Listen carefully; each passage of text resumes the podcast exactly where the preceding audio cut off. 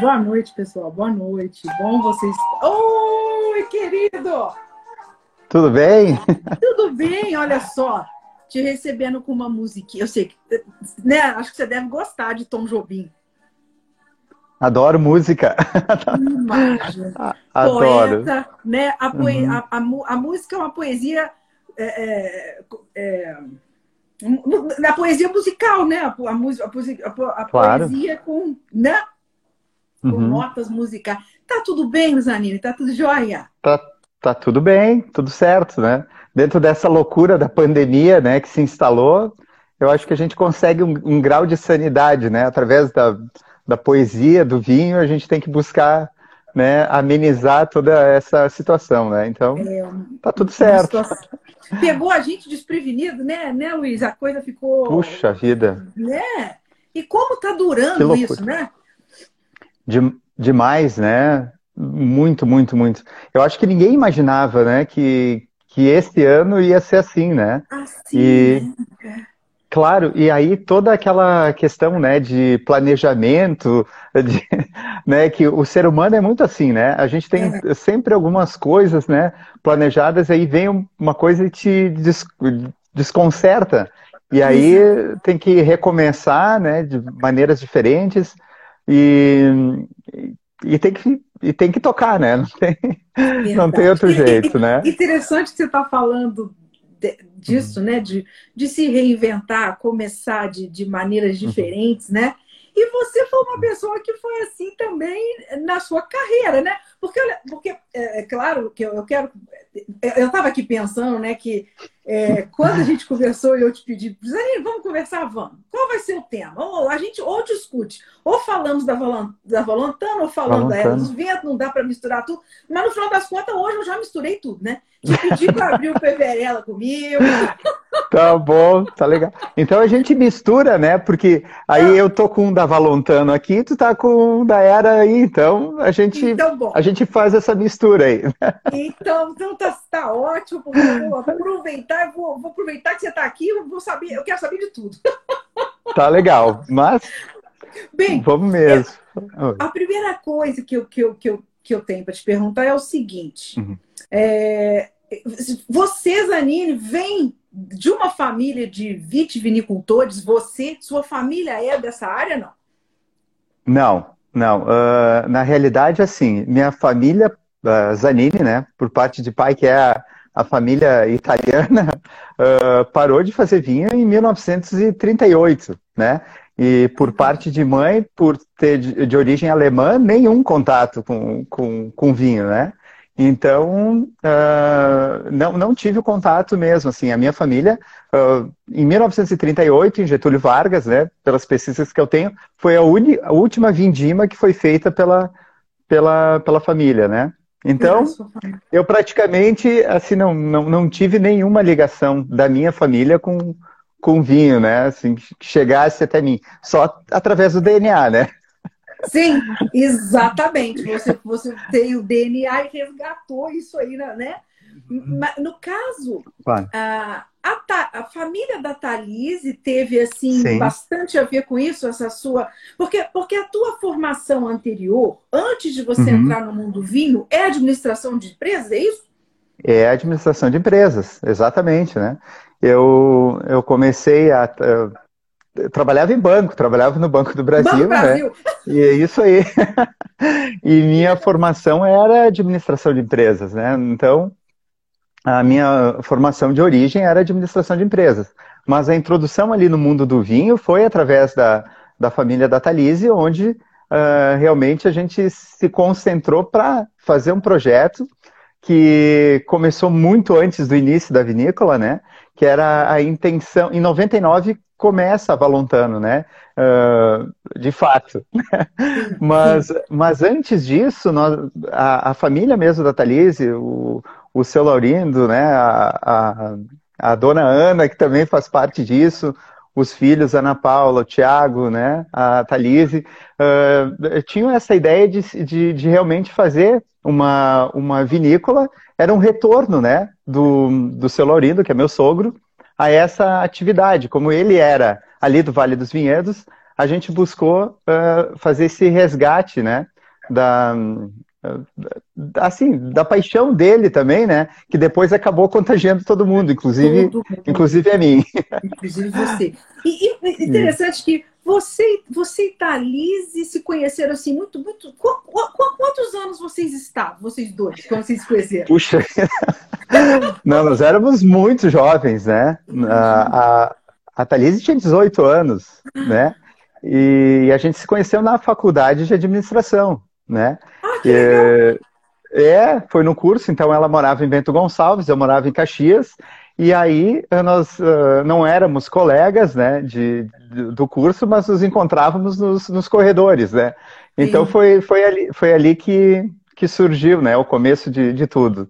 Né? Então, o começo do namoro e tal. E, isso. É. E aí, já na época do namoro, aí uma pergunta que, uhum. que me passou pela cabeça é: essa tua paixão pela poesia, uhum. né? Ela é, Sim. ela é mais antiga que a tua paixão pelo vinho? A, a, a poesia te é. acompanha há mais tempo? Sim, sim, sim. Aí, aí assim, uh, puxa, eu, eu comecei a escrever muito cedo, sabe?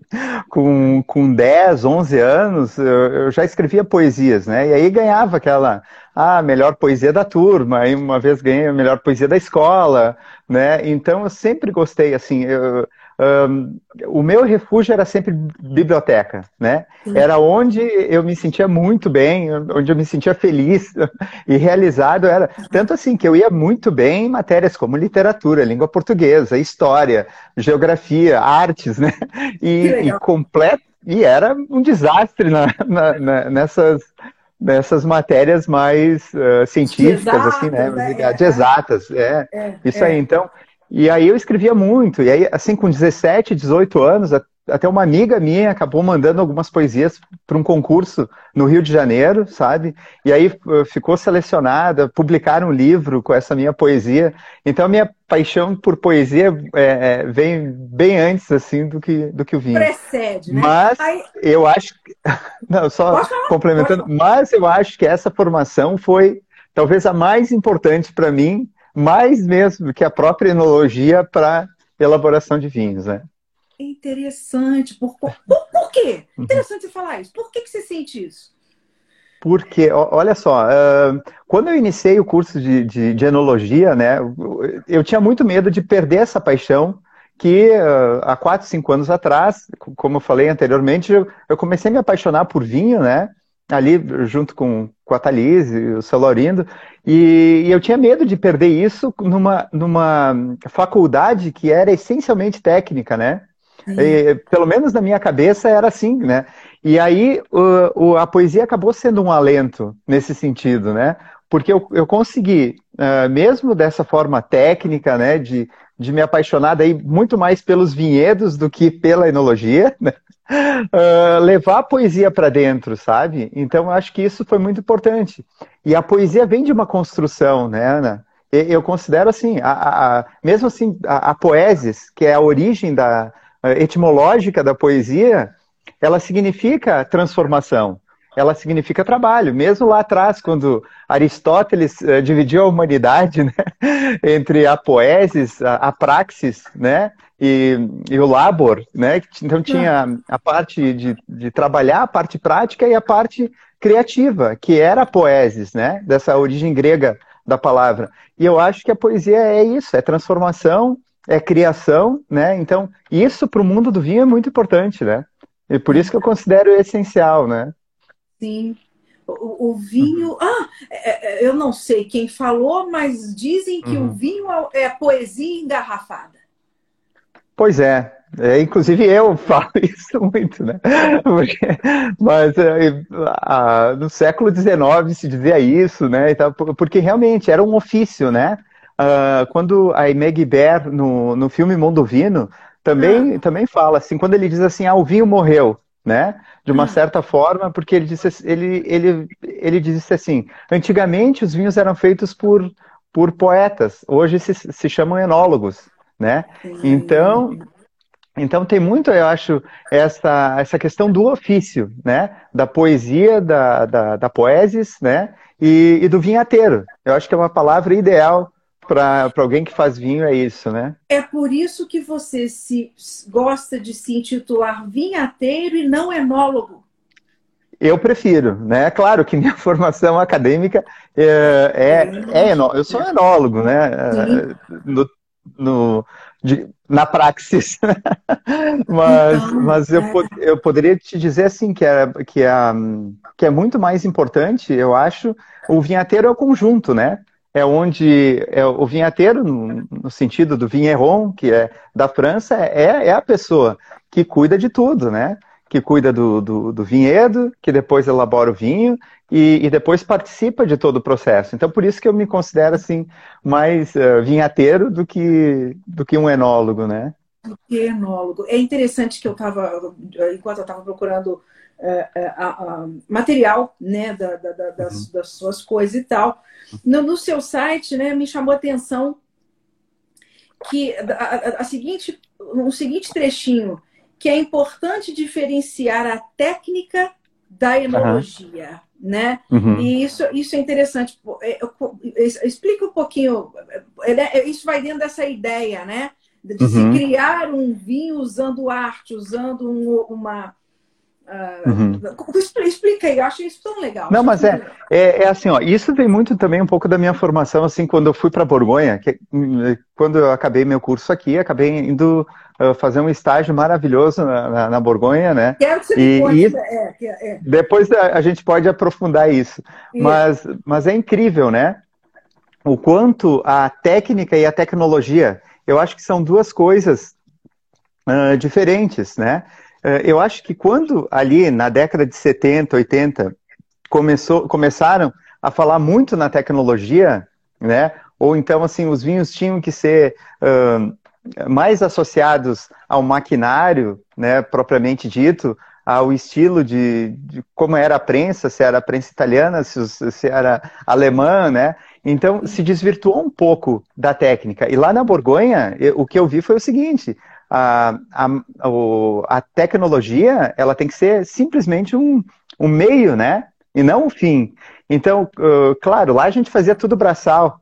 E, e, e, os equipamentos eram muito poucos, né? Mas o, o que, que eles têm? Eles têm mil anos de história. Eles têm uma a técnica de elaboração que passa ali de geração em geração. Então, por isso que eu acho muito mais importante para um vinhateiro realmente ter essa a técnica do que exatamente a tecnologia, né? Porque uhum. a, a, a, tecnologia pode, eh, de, de, certa forma, ela pode te enganar, sabe? né? Ela pode eh, te dar a falsa impressão de que está tudo sob controle. Tá né? tudo, é, é. é, A tecnologia na mão de uma pessoa que não entende nada é a mesma coisa que nada, uhum. né? É, ela é um instrumento para quem sabe fazer, quem, quem tem a é. técnica, né? Não, não adianta Exatamente belíssimos aparelhos, tudo de último tipo, você não, não saber o que está fazendo, né? Uhum. Então, isso é, isso, é, isso é muito legal. E, uhum. no caso, eh, eh, essa tua experiência na Borgonha foi depois Sim. de montar. Você fez o seu curso de enologia. Isso. E quando a Valontano surgiu, uhum. você já tinha o curso? Quando vocês criaram a, a vinícola, você já tinha o, o curso de enologia? Não. Não, eu, eu fui fazendo, né? Então, ah, durante. Durante, durante todo esse processo né, de, de construção, porque assim, uh, teve um projeto uh, anterior, a gente tentou colocar em prática um projeto que, na verdade, era um projeto uh, de conclusão de curso da Talise, né, em administração de empresas, que era a, a Valontano. Né? Ali, claro, na, na, na prática foi muito diferente tu, de tudo, né? Uh, porque a gente se, se, deparou com algumas questões que na teoria é alguma coisa e na prática é, é bem diferente. Mas durante esse, essa, essa, essa eh, construção do projeto, eu, eu, eu mesmo me questionei, né? Pô, mesmo como administrador, eu não posso querer administrar alguma coisa, e eu sempre fui assim, né? Que eu não conheça sabe? Então, para mim, até uma coisa falsa, né? Tu trabalhar com alguma coisa que realmente tu, tu não conhece. Então, eu fui atrás, eu fui profundamente um estudante no sentido, assim, uh, porque eu já tinha uma formação, né? Eu entrei Sim. muito tarde no curso de enologia, mas mesmo assim eu quis aprender absolutamente tudo sobre aquilo que, que eu ia, de fato, trabalhar. E aí foi uma. A paixão foi exponencial, porque mesmo sendo aquela questão técnica, uh, tinha o outro lado, né? Que eu conseguia uh, também visualizar ali uh, alguma coisa assim de identidade, né? Que eu acho que o vinho brasileiro naquela época estava perdendo. Então a Valontano, a Valontano naquela época, ela foi de fato uma, uma vinícola assim muito resistente, sabe? Ela foi resistente a uma tendência mercadológica que existia e aí uh, a gente acabou adotando uma filosofia que quando eu fui para Borgonha, aí completando todo o raciocínio, ah, né, só, só uh, isso só me deu certeza de que aqueles passos que nós estávamos tomando uh, lá no início, eles eram, eles eram corretos, né? E aí, puxa, foi um reconhecimento incrível, né? Uh, foi, foi, muito rápido, assim, a Valontano assim, surge mais em 99, em menos de 5, 6 anos a gente já já, já estava na Mistral, a única vinícola brasileira no portfólio da, da Mistral, né? Isso já era um grande reconhecimento para uma vinícola de sete anos, né? Sete, oito anos. Sim. E Sim. então uh, aconteceu tudo isso muito rápido, mas, eh, mas eu acredito assim que foi realmente um, essa consciência de que a gente queria uma vinícola com identidade né? Sim. Então, e por isso eu acho que a Valontano abraçou rapidamente uma filosofia de trabalho, né, que era que era essa, de respeito ao solo, ao clima, né? E diferente da, daquilo que, que, a, que a maioria das vinícolas naquela época estavam buscando. Estavam fazendo, né? sim. Isso, isso aí. E vocês, quando decidem montar a, Valontano, Valontano vocês sim. já tinham as, as, as, os vinhedos, as terras, vocês já sabiam onde vocês iam ficar? Sim. Sim, sim, sim. As terras nós tínhamos aí uh, alguns anos uh, antes da construção física da Valontano, a gente fez algumas reconversões de vinhedos, né? Eram vinhedos antigos, alguns que, que estavam morrendo e tal, e outra uh, e outras áreas novas, né? Que a gente também então foi foi planejando isso, né? Então a, a, gente começou assim, fazendo a reconversão de, de vinhedos, mas a estrutura física da Valontano só começa em 99, né? Mas, mas há três anos antes disso a gente já tinha ideia, então, dessa reconversão de vinhedos, né? E, e, e, e, e começar é. a trabalhar. E, e vocês já tinham ideia também do que, como é que é o seu terroir? Qual que é, quais são as especificidades, né? Quais são as características? O que, que você tem de especial no terroir da Valontano? Pois é, é, é que assim, ó, uh, o que, que a gente pode eu, eu, gosto muito de trabalhar primeiro assim, numa uma coisa mais macro, né? Onde ah. nós estamos? Serra Sim. Gaúcha né? Tá. Depois, dentro da Serra Gaúcha, a gente tem o quê? Tem o Vale dos Vinhedos e tem toda a região de Bento Gonçalves que tem algumas características específicas, né? Então, ah, dentro do vale, a gente tem os caminhos de pedra, a gente tem Faria Lemos, né? Nós, nós temos uh, algumas uh, regiões, tem Tuiuti, onde cada, daí, cada lugar desses tem que realmente fazer o seguinte, mergulhar de fato primeiro, na terra que tu tem, que nós temos uma de origem basalt, basáltica, né? Com uma matéria orgânica importante, né? Com uma acidez que a gente também tem no solo, e a gente tem que trabalhar isso, né? Aí Sim. que entra, eu acho, a mão do homem. Porque como transformar isso numa identidade e, e transformar isso num vinho que represente esse local, né? Então eu acho que são os fatores, como os franceses lá chamam de terroir, Uh, a gente não tem isso, né? Mas a, a, gente tem essa busca de, de ser honesto com a terra. Então eu Sim. acho que é isso. A gente, uh, principalmente os, os vinhateiros, né? Como agente transformador dessa terra em transformar vinhos autênticos, né? E que respeitem todo esse clima e, e solo. Ontem até estava falando com, com o Adolfo Lona, né? No, Sim, eu vi um pouquinho, na live. É, quem? É, e, é sobre as características, né? Que a gente realmente tem uma acidez muito legal. Esse vinho que tu está tomando uh, também é, é, reflexo, reflexo disso. Então, a gente tem que uh, fazer com que a nossa terra seja o, uh, reflexo, né? O, o, nosso vinho seja reflexo de toda essa, essa terra, né? Então, não, eu, eu não sei assim, se tem alguma coisa em especial. Eu acho que o especial realmente é, um, é, é, o fator dessas, dessas três coisas, sabe? Do, do local onde, onde tu estás, a tua história, né? Que aí envolve a cultura e o fator humano na transformação. Então, por Sim. isso que eu acho que tem que ter esse, esse respeito por essas três né? coisas. Isso aí. Exatamente. E, e uhum. interessante é que você fala muito em identidade. Eu, eu, eu preparei uma. Ia te perguntar isso mais no final, mas você tá, já tá. falou né, né, em várias vezes a questão da identidade. E como uhum. é que está o vinho brasileiro nessa busca pela própria identidade, né? Porque isso uhum. é interessante. É, acho que a gente passou por um período de se, se tentar. No, bem, não sei se a gente já passou, se ainda está passando, eu quero a tua opinião. Uhum por um uhum. período de, de, tentar se copiar muita coisa. Né? Nessa, nessa uhum. tentativa de se firmar, pô, vamos copiar o que, que dá certo, o que outros países fazem, vamos, vamos botar as caças uhum. francesas, vamos botar as caças. Enfim, né? É, uhum. existe aí um caminho longo para essa construção de identidade? Como é que você vê isso, Zanine? Uhum. É, uh, eu acho assim, ó, a gente, tá, nós estamos num país que é continental, né?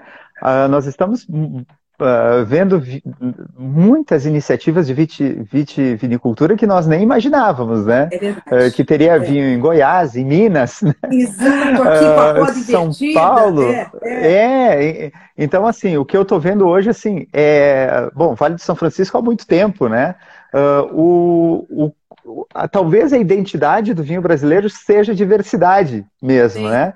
Porque, uh, obviamente, a gente leva uma vantagem aqui no Rio Grande do Sul, especificamente na Serra Gaúcha, por essa questão histórica, né? Que é muito importante. Puxa, tem videiras aqui, tem parreirais que se adaptaram aqui há 100 anos, né? Não que eles uh, ainda estão, mas alguns uh, viveram 70, 80 anos. E, então, eu acho que é a busca por essa identidade, de, de como fazer essa busca, é, é, é, difícil, sabe? É muito difícil criar uma identidade do vinho brasileiro. Só que uma coisa eu tenho certeza, não é copiando que a gente vai, vai ter uma, uma, é, uma identidade, é. né? Eu até estava falando ontem com o Lona sobre isso.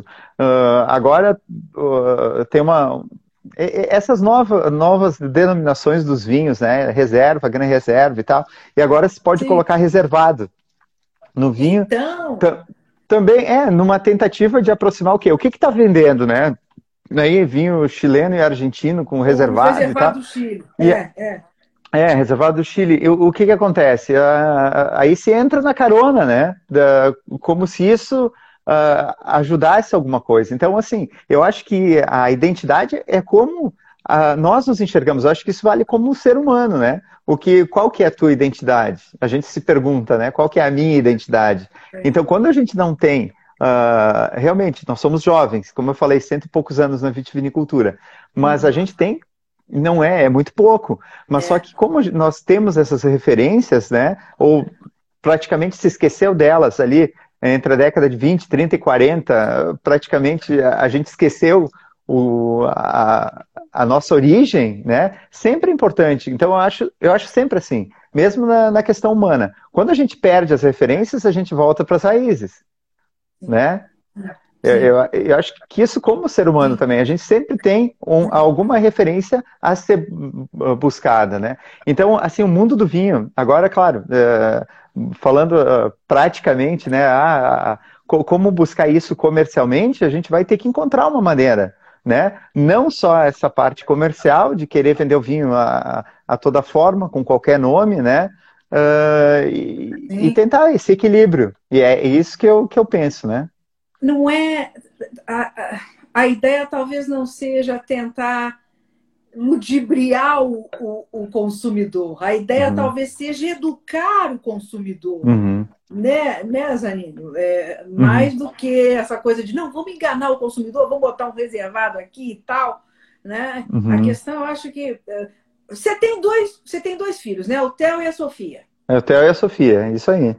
Qual a idade deles? A Sofia acabou a Sofia... de aniversário, né? É, ela fez 19 já. 19. e, é, e o, e o, o Theo tá com 16, né? E os seus meninos, eles têm. Aí que tá. Eles, na... eles nascem num contexto diferente. Eles já nascem inseridos uhum. na cultura do vinho, né? Uhum. Como é que faz para passar isso para os outros jovens? Isso que é interessante, né? Botar essa cultura do vinho para a juventude. No Brasil, uhum. a gente não tem isso, né, Zanin? É, esse é o grande desafio. Ontem até estava falando com o Adolfo Lona exatamente sobre isso, né? Uh, que a, a, a, como a gente não tem esse hábito, né? Uh, meus filhos é na mesa, sabe? Então, obviamente que quando eles saem assim entre os jovens, a gente não, não, não existe esse consumo né, de, uh, de vinho habitualmente, mesmo aqui numa região vitivinícola. A gente sabe que a gente tem que fazer com que esses jovens uh, comecem, de alguma forma, a ter uh, amor e paixão por vinho, né? Eu acho que a gente tem que, em primeiro lugar, é, desmistificar um pouco, né? essa, essa questão do, do vinho, né? Ser algo elitista, que ele não é. Na verdade, ele é um produto da terra. Então, eu acho que todas as campanhas, por exemplo, que foram feitas por entidades do setor, eu acho que não, não, nunca comunicou assim que o, que o vinho é um produto agrícola, sabe? Como os outros países fazem, sabe? Uh, não, se tem, não se tem a ideia da agricultura uh, quando, quando a gente bebe o vinho. A gente não tem isso. A gente fala do vinho, né, dos aromas. Produto de, final. É, produto é, final, é, exatamente, né? É. E, e eu, eu, acho que falta uma comunicação isso do, de aproximar o vinho mais da terra, né? De como ele é feito e tal. E eu acho que isso também tem que passar para os jovens que o vinho é, é, é simples, né? É, é, é, um, é um produto, né? na verdade é. é. um alimento, exatamente, vindo, vindo da terra. E que isso pode ser uh, bebido a qualquer hora, sabe? Não, não, não precisa exatamente, claro, uh, com as moderações aí previstas em lei. Sim, mas não que, eu, que eu as obedeço, mas. É. é, não, mas sim, mas as pessoas têm essa ideia, né? Vamos uhum. esperar chegar o fim de semana para tomar vinho, né? Essa uhum. ideia de que isso. tomar o vinho na segunda-feira, né? Isso, isso, aí. Isso o europeu não tem, né, Dani? Não tem Exatamente. Disso, não tem, não tem, né? E, e existe muito, muitos vinhos, né? Existem muitos vinhos assim uh, que a gente chama ah, um vinho de entrada, né? Uh, puxa, tem, tem hoje o vinho brasileiro a gente tem uma opção incrível, muito Sim. mais do que uh, nem vou falar do que há 10 anos atrás. Quem é, eu estou elaborando vinho há 20 anos, né? A, hoje o que nós temos, né? Além de vinícolas e, e de vinhos a, a, gama de vinhos que nós temos, né? Uhum. Uh, é, e mesmo em faixa de preços, né? Isso que é, que é bacana. É, então, é, é. eu acho que, que é por aí. Eu acho que a inserção do jovem vai se dar através da cultura, né? Mas de uma comunicação diferente. Não só lá na ponta, né? Que o vinho é isso. Mas sim, eu acho que ele vem de um produto da terra e tal, e que ele possa acompanhar uh, as refeições e tal, mas também uh, um encontro, né? Entre amigos, né? Porque, porque a cerveja, né? Sim. Tem, tem pessoas levantando a questão do custo Uhum. E uh, muita gente argumenta a questão do vinho brasileiro uh, ser caro uh, se, se, se, se, se, se, com, se confrontado né, com outros vinhos.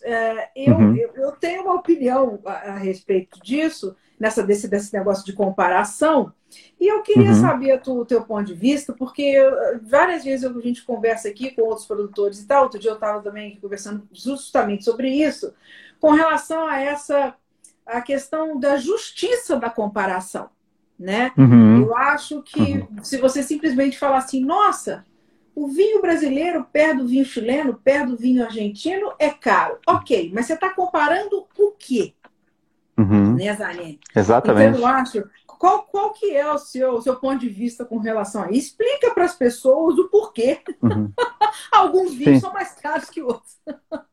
Não, pois é, isso assim, ó, é, é o que tu falou, é, vinhos são coisas incomparáveis, né, uh, de regiões e uh, tanto por isso, eu, eu, sou contra justamente essa cópia de, de nomes, essa cópia de estilo de vinho, que é justamente, não, não tem comparação, um vinho elaborado no Brasil, ele vai ser diferente né, de um vinho elaborado no Chile, na Argentina, na Suíça, na Grécia. Pelo menos a graça do vinho é essa, né?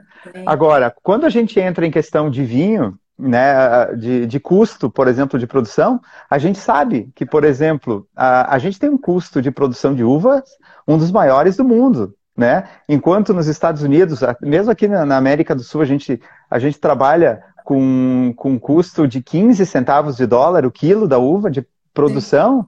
A, aqui no Brasil, esse ano foi, foi mais de um dólar, né? Isso para comprar uva. Agora, se tu produzir a uva, vai, o custo é muito maior que isso. Então, a gente já parte né, de um custo de produção de uva muito, uh, muito grande. E, e, eu não queria entrar nessa questão de impostos, que eu acho muito chata, é né? Mas, mas é assim, aqui no Brasil é sempre o contrário, né? Enquanto esses países que a gente compara, tanto, ah, vou comparar com vinho chileno, argentino, uh, espanhol, português também, eles têm um incentivo muito grande. Lá, uh, o vinho, uh, na composição do PIB, geralmente eles ficam entre os cinco principais produtos, né? uh, de, que, que, compõem o PIB, principalmente aqui na, na, na, América do Sul. E a gente não tem, a gente não, não corresponde a, a 1% do PIB do Rio Grande do Sul, né? E, então, é, a gente, a gente, nós não temos um olhar, né? O, a, claro, a gente vive aqui dentro do mundo do vinho uma situação que, uh, que parece ser uma bolha, né? De, uh, na, dentro do, da economia total brasileira. E, e é mesmo, porque a gente não, não é visto como um setor que produz, né? Uh, alguma coisa que parece que não importa para o governo, né? Qualquer nível, estadual, municipal, federal, a produção de, de, de uva vinho, sendo que muitas famílias dependem ainda da produção de, de, de vinho, né? Sim. E como produtores, inclusive, né? Sim. Então, assim, eu, eu, eu poderia dar imensas, muitas justificativas aqui. Por exemplo, os, os insumos, todos os insumos que nós uh, uh, temos que, que importar e que não, não são produzidos aqui. Né? A gente vive praticamente num monopólio de garrafas, né? Uh, a gente vive em cartéis que vendem rolha. As barricas são todas importadas com taxas de importação absurdas, né? Então, quem, quem elabora vinho no Brasil já começa por aí, sabe? Então, claro, o pessoal quer vinho barato, mas não, não entende, né? O, o, quanto, o quanto é difícil para um produtor brasileiro, né? São heróis, né? Todos Sim. os produtores uh, de vinho são heróis por, por todas essas questões que eu falei. Uh, pela, por secar a matéria-prima, mão de obra, né? Por, ser, por ter todos esses insumos que, que, que o vinho uh, necessita, a maioria, alguns importados, né, e alguns que estão em mãos de monopólio, fica muito difícil mesmo, né, essa comparação.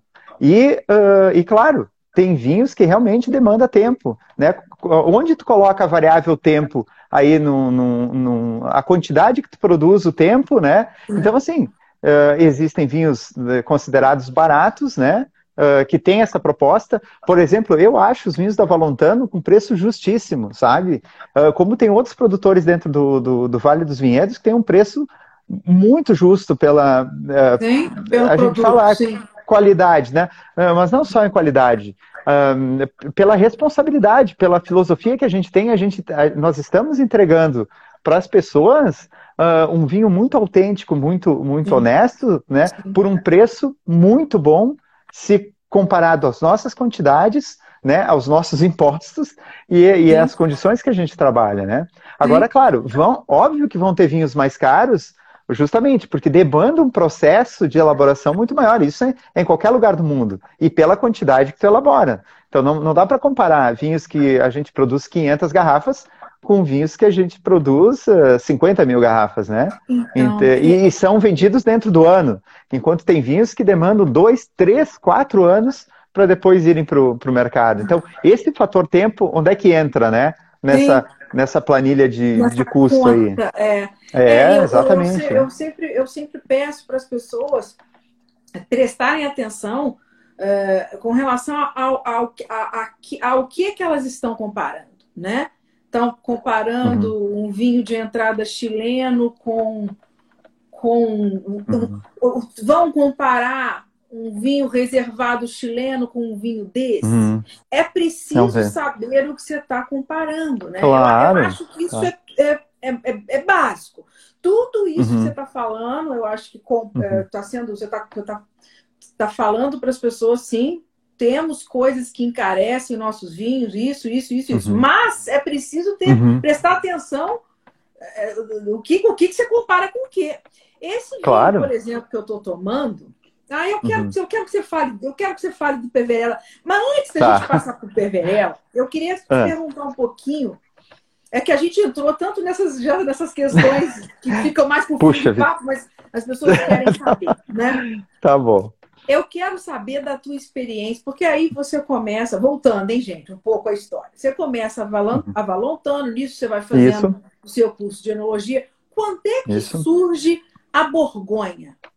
Por que você escolheu a Borgonha? Ou como surgiu na tua vida essa oportunidade? Onde é que você foi? Uhum. Conta um pouco da tua experiência na Borgonha. Pois é, é, assim, isso foi, foi incrível para minha vida, né? Talvez uh, uma das coisas mais importantes que aconteceram para mim como enólogo, como vinhateiro, né?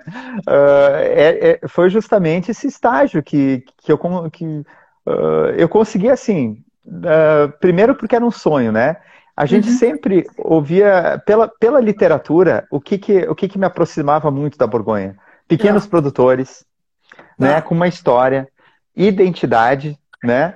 Uh, eles não se corrompiam, isso era muito legal, e saber que aquela, aquelas pequenas propriedades daqueles produtores, né, eram, eh, tinha aquele respeito, por, e, e se assemelhava muito à nossa história aqui no, no, Rio Grande do Sul. Quando a imigração italiana chegou, esses lotes que se chamam colônias, foram, foram realmente distribuídos e cada, e cada colono tem uma, esses 48 hectares, ou meia colônia, 24, e ali se produziu. Então, isso me remeteu muito a pequenas, a pequenas propriedades, como tem lá, né?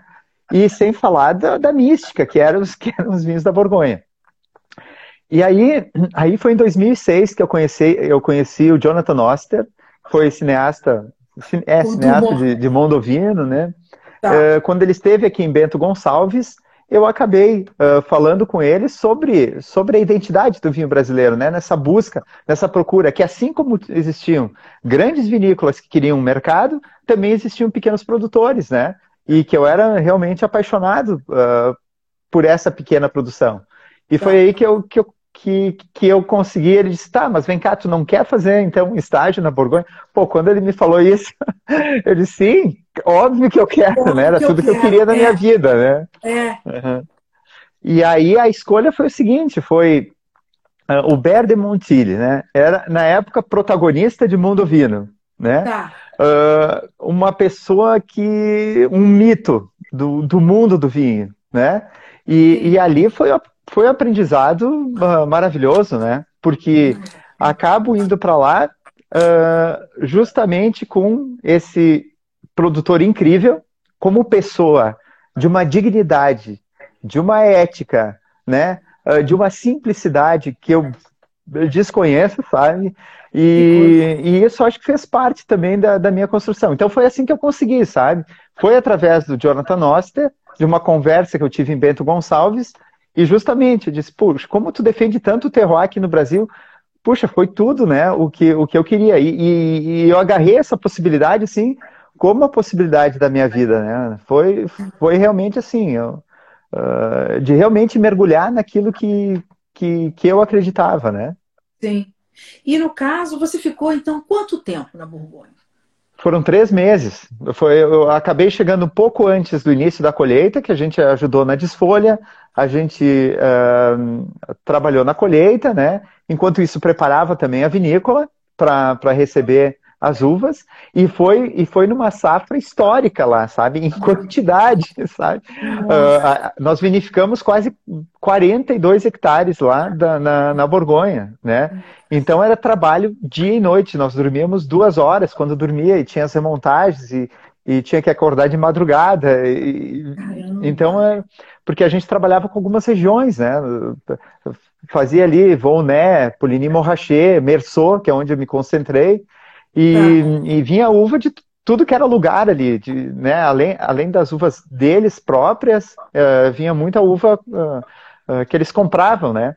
E o mais legal de tudo foi eu ser responsável, além tinha uma, o chefe de tabla, assim, né? Que era uh, quando vinha toda a uva selecionada, tinha que selecionar a uva aí, e na hora ah. da vinificação, cuidar do Claude Vougeot, de 2007. Eu fui responsável pela vinificação desse, desse Caramba, vinho, sabe? Caramba, jura? É, sim, uma responsabilidade imensa, porque nós estávamos assim, tinha um enólogo brasileiro, que era eu, o Álvaro, que foi comigo, mas ele tá. Não cuidava dessa parte, tinha um italiano, uma israelense, uma, hum. uma australiana, e a gente meio que se dividiu ali dentro da, da, da cave, né? Para cada um cuidar de um vinho. E isso que foi bacana, né? Então, de ter uma responsabilidade imensa, né? De, de um vinho um Ícone, icônico, é? mito, né? Exato. Então, Já pensou é. errar a mão? Não, nem me fala. aí aí na, ia ser proibida a entrada de brasileiros na Borgonha, né? Durante muitos anos, até hoje já está proibido de entrar lá. Sensacional. É. E, e, o que, que o que, que interessante? Não, eu continuo uhum. falando. Eu quero saber tá. como é isso, o que, que você leva, como é que uma experiência dessa, o que, que, o que, que você está uhum. diretamente responsável por um vinho desse, né? O que, uhum. que, você aprende com isso? Quer dizer, quem é o Zanini depois disso? O que, que você aprendeu uhum. que você pode aplicar aqui? Mas me fala mais um pouco disso, dessa responsabilidade, é. do, do, método, do método de, de, produção do vinho é. desse. Não, pois é, é era muito assim, muito braçal, né? E era uma coisa que, que eu também uh, gostava muito, né? Porque é, era é, exaustivo, mas, pô, fazer uma pigeagem, né? Uh, ficar ali pisando na uva, né? E, e, e também fazendo as remontagens, sabe? com uma quantidade imensa de, de, de uva. Puxa, isso te dá um. Uh, tu cria o calo, na verdade. Sim, uh, é. e, e, e, aí, não, eu, eu acho que o maior aprendizado, talvez, uh, foi, foi pegar um pouco do espírito, sabe, da, da Borgonha, que, que talvez em outro. Eu visitei outras, várias regiões, outras regiões do mundo, né? Participei também de outras vinificações em outros lugares do, do mundo, visitei uh, Eslovênia, uh, Marrocos, Hungria, né? visitei vários países, mas ali, na, essencialmente ali na Borgonha, era uma coisa assim, tem que ser feito. Era essa a palavra. Tem que ser feito, sabe? Não tem deixar para daqui cinco minutos, não tem como deixar parar alguma coisa, né? Tudo tem que ser feito. Tanto assim que eu acho que um dos fatos icônicos também da minha vida foi quando a gente tinha que a gente ia fazer uma visita no Romané Conti, ah. né? E uh, nós tínhamos que atestar umas sei lá, umas 200 barricas, né, de, de, de Chardonnay, de safras antigas e tal, que, e, e naquele momento, a, por, é, seria a única vez, talvez a única vez que eu teria a possibilidade de beber um Romané Conti das barricas, Echezô, né, grandes vinhos aí, Latache, Romané Conti, e a gente, a gente mergulhou naquela atividade, né? E isso foi, foi muito importante, né? E, e isso eu vi muito no Álvaro, que estava comigo, que é meu amigo, que depois a gente vai falar um pouco ali da Toda trajetória da Era dos Ventos, né? Isso, é, o, o, o, Álvaro também que estava comigo, não, nós temos que acabar isso. A gente tem que trabalhar para o vinho como se ele fosse nosso, sabe? Uhum. E, é, e, eu acho que essa é a grande coisa, porque o vinho pede que tu trabalhe para ele. Não interessa quem é o dono da vinícola, não interessa quem que é a pessoa que está ali. A gente tem que trabalhar pelo vinho, pela uva, pelo ofício. Se, se tu escolher ser vinhateiro, não importa se tu perder a degustação da tua vida, que era o Romané Conti, mas tu vai estar tá fazendo o teu ofício, sabe? E esse foi um grande aprendizado. E aí a gente acabou conseguindo fazer os atestos, ir para Romané Conti, né? Visitando lá o processo e, e conseguimos degustar todos os vinhos. Graças a Deus, né? De é, corremos. Chegamos suados, mas, mas, mas na, na, Borgonha é interessante chegar, chegar naquele estado que tu te respeita muito mais, né? E, e, outra coisa que me chamou muita atenção também foi, foi o Etienne. Uh, o Etienne Montini, que é filho do Ber, uh, que quando estava vindo uns comerciantes ingleses lá, não me lembro se eram uh, ingleses, mas de fato um dos melhores clientes lá da, da vinícola, ele, ele disse: Olha, não posso receber vocês agora, porque nós estamos trabalhando. Uh, e eu via uma insistência né, daquelas pessoas, disse, não, mas tentando argumentar, não, mas eu, eu, eu sou eu teu cliente. É, é, é, eu sou teu melhor cliente, eu fico com você. Ele, ele, e ele foi categórico. Agora eu não posso. Agora nós estamos fazendo vinho, sabe? Então, uh, é, é, foi muito interessante isso também. A prioridade sempre numa, nessa época de colheita e de vinificação é fazer o vinho. Então, muita, muita gente acha assim, eu sou uma pessoa muito difícil, assim, de, de receber na hora da, da vinificação. Até, eu acho que a, a Borgonha até uh, me ensinou um pouco isso, sabe? Uh, de realmente, naquele momento, né, que tu tá imerso naquela, puxa, é como um médico numa cirurgia, sabe? É, é o meu momento ali, sabe? É o momento que a gente não pode errar. É o momento que tu tá imerso. Então, pô, qualquer coisinha assim, né, de, de sei lá, que, que, que fuja distrai, aquele momento, é, é, é claro, é. A, a, a, colheita é uma grande festa, eu acho que sim, né, a vindima, isso historicamente é, a vindima é uma grande festa, mas no momento que, da, da vinificação, é um momento, assim, de, de muita seriedade, sabe, tanto assim que eu trabalho com pessoas e, e, e gosto de pessoas que comprometidas, né, uh, o Fernando, que trabalha comigo já há, há, nove anos, é uma pessoa comprometida com isso, de uma seriedade, seriedade incrível. Tem o Álvaro também, que, que são pessoas assim, que nesse momento uh, eles abraçam a causa, né? Então Sim. acho que isso, e isso foi o grande legado, assim, que realmente me trouxe, né, esse período Sim. na Borgonha. Sim, isso, então quer dizer, todo esse, todo esse aprendizado, principalmente disso, né, da, da de como de como eles encaram o processo, né? Isso é uma coisa que você trouxe para o seu próprio negócio, essa, essa seriedade, uhum. essa forma de, de, de, trabalhar esse, principalmente esse momento importante, né, da vinificação, da, mesmo porque a questão da, das uvas, porque falando um uhum. pouquinho da, agora da, da, da Valontana, então você veio uhum. com essa experiência toda, o que, que você pode mudar, o que, que você pode implementar e o que, o que, uhum. que, castas você trabalha na Valontano? Como é que, como é, que é? uhum. é? O que, que você tem de portfólio? Fala um pouquinho assim do desse, é, desse hoje, trabalho. É. É, hoje o que, que a gente traz? Né? O, o, eu acho que a Borgonha né, não é fazer cópia, né? Porque Hoje, a, se eu for falar nas variedades, a maioria são Bordelais, né? são de Não Bordeaux. É, é Merlot, Cabernet é. Sauvignon, né? Mas que é. estavam aqui. O, o, é isso que o, o que a Borgonha me trouxe nesse sentido foi, foi justamente isso. Uh, fazer com que uh, eu acreditasse ainda mais naquilo que, que já era latente em mim, né? Então, eu, eu acho que a Valontano acabou tendo é, justamente isso, essa identidade uh, uh, essa identidade da, da terra, do clima, né? E usar variedades que não necessariamente uh, são, eram da Borgonha, Era né? Borgonha. Então, por isso, a gente não precisa copiar, é o que eu te falei, não precisamos copiar grandes, pequenos, né, nada. Eu acho que é criar, né? Eu acho que é importante to todas essas experiências para contribuir para a criação. Aí que entra a poesis, a, a poesia e o vinho, para a tua criação. Tudo isso uh, ajuda a, a, essa inspiração, né?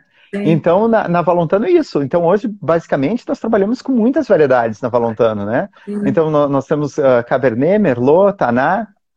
Nós temos algumas variedades como o Marcelin, Tempranilho, Sim. que a gente faz o rosé, o né? Rosé, a gente trabalha né? com Chardonnay, Pinot, a gente tem uh, uma pequena parcela que a gente tem Sauvignon Blanc. Então, assim, são várias, uh, várias variedades de uva que, que, que, como eu falei antes, eu acho que é, o legal do, da, do Brasil é a diversidade. A gente, a gente tem essa liberdade, né? Então, por isso, assim, as, as, as pessoas também, às vezes, nos perguntam, ah, vocês não têm ainda DO Uh, não, às vezes eu acho que é muito engessado a gente ter uma DO, sabe? Para limitar a uma variedade só, sendo que a gente tem um, um potencial incrível. Puxa, se lá se, se existia registro de Cabernet Sauvignon uh, em 1912, 1915, né? Aqui, aqui no Rio Grande do Sul. Puxa, vamos também trabalhar essas, eh, essas variedades, né? que não estão contempladas né, por, dentro de uma região. Então, eu acho muito importante essa diversidade.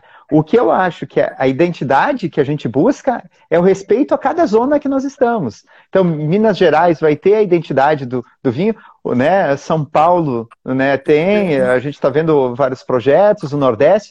Isso sim, eu, eu, eu, acredito que é identidade, né? Porque não adianta nada a gente ter uh, terroirs diferentes, terras diferentes, e fazer todo mundo vinho parecido, um vinho muito igual, né?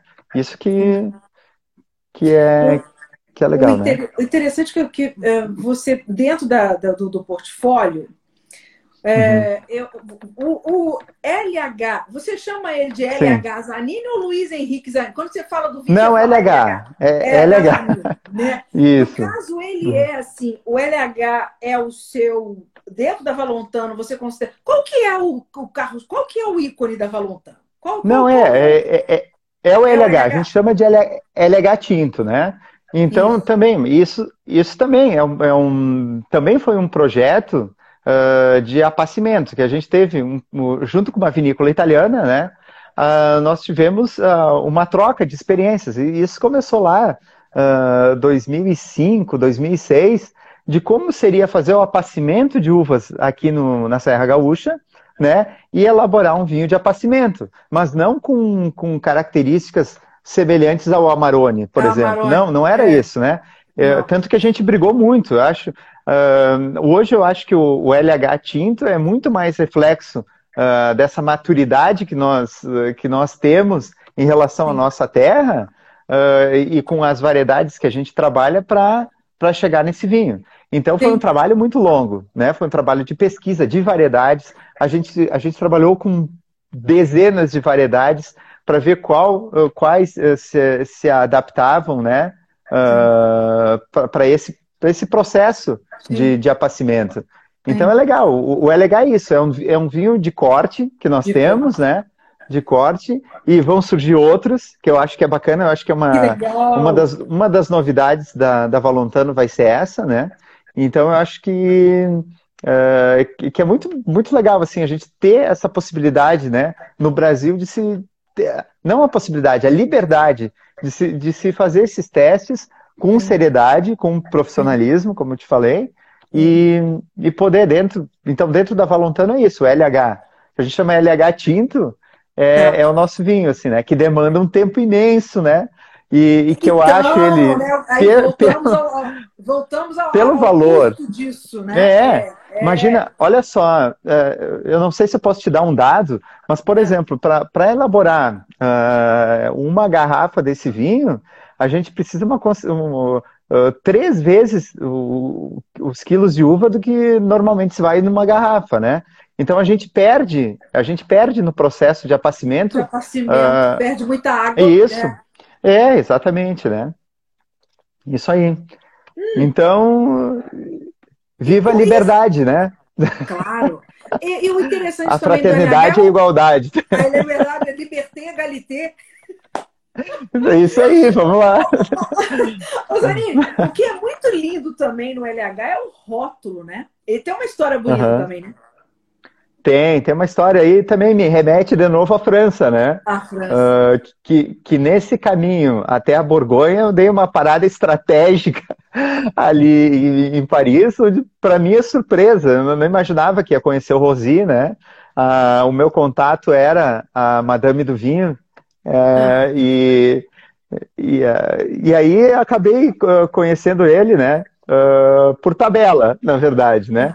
Então, foi, uma, foi, foi um encontro, assim, uh, muito lindo, né? Muito lindo, porque foi um encontro meio de alma, assim, né? Uh, eu conheci alguém que era apaixonado por vinho, apaixonado por arte, uma pessoa que tinha uma consciência incrível sobre a humanidade, né? Que eu acho que isso é, é, era muito importante, né? E, e, nos aproximou, né? Então, puxa vida, no primeiro dia que a gente chega na França, assim, a gente pensou que ia jantar na casa da Daniele, que era a Daniele Gerot, a madame do vinho e tal, que que estava nos recebendo lá em Paris. Não, a gente vai direto para casa do Maurício Rosi, onde a gente começa a ver aquela obra maravilhosa que ele, que ele fazia, né? Sim. Cartunista, Sim. né? Uh, e com aqueles traços lindos E aí é. foi, foi aquilo, né? Aí a gente bebendo muito, bebendo muito vinho lá, né?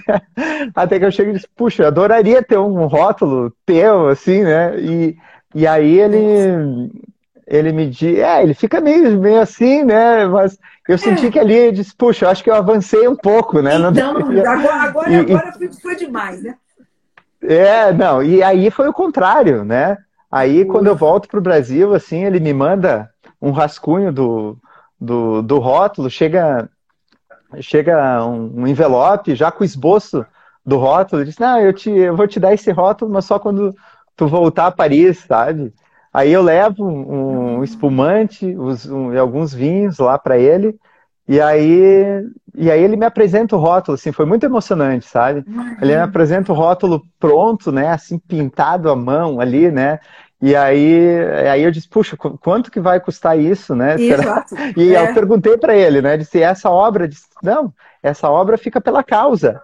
Então eu disse, puxa, mas uh, qual, qual, é a causa? Não, a causa de continuar sendo pequeno produtor no Brasil, de continuar elaborando uh, esses vinhos em, em, pequena quantidade, né? E, e, e, e, representando. Então, foi muito legal, né? Foi, foi assim um conjunto de coisas. Não foi exatamente um artista que fez o rótulo, não foi isso, sabe?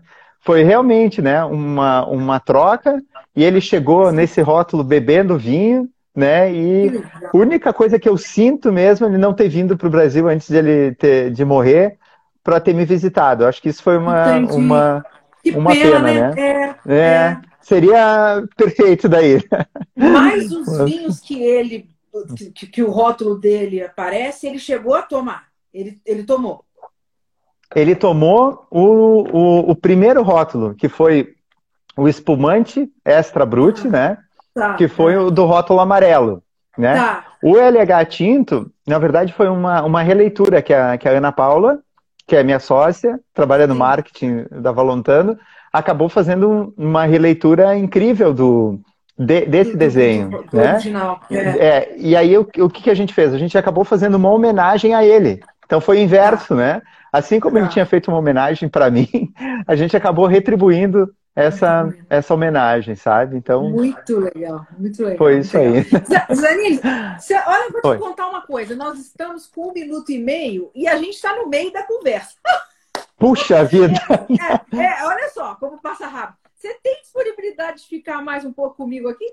Tá, ficamos então mais um, mais um pouco. Mais um pouquinho. Porque essa vai, vai cair o reino. Ah, e o pessoal, você sabe que o uhum. pessoal está chegando ainda, né? Tem mais gente tá. chegando agora. Mas eu, eu vou tá encerrar bom, essa e começar de novo para a gente conversar mais, tá bom? Tá bom, tá bom então. então. Tá, tá bom, até já. Tá.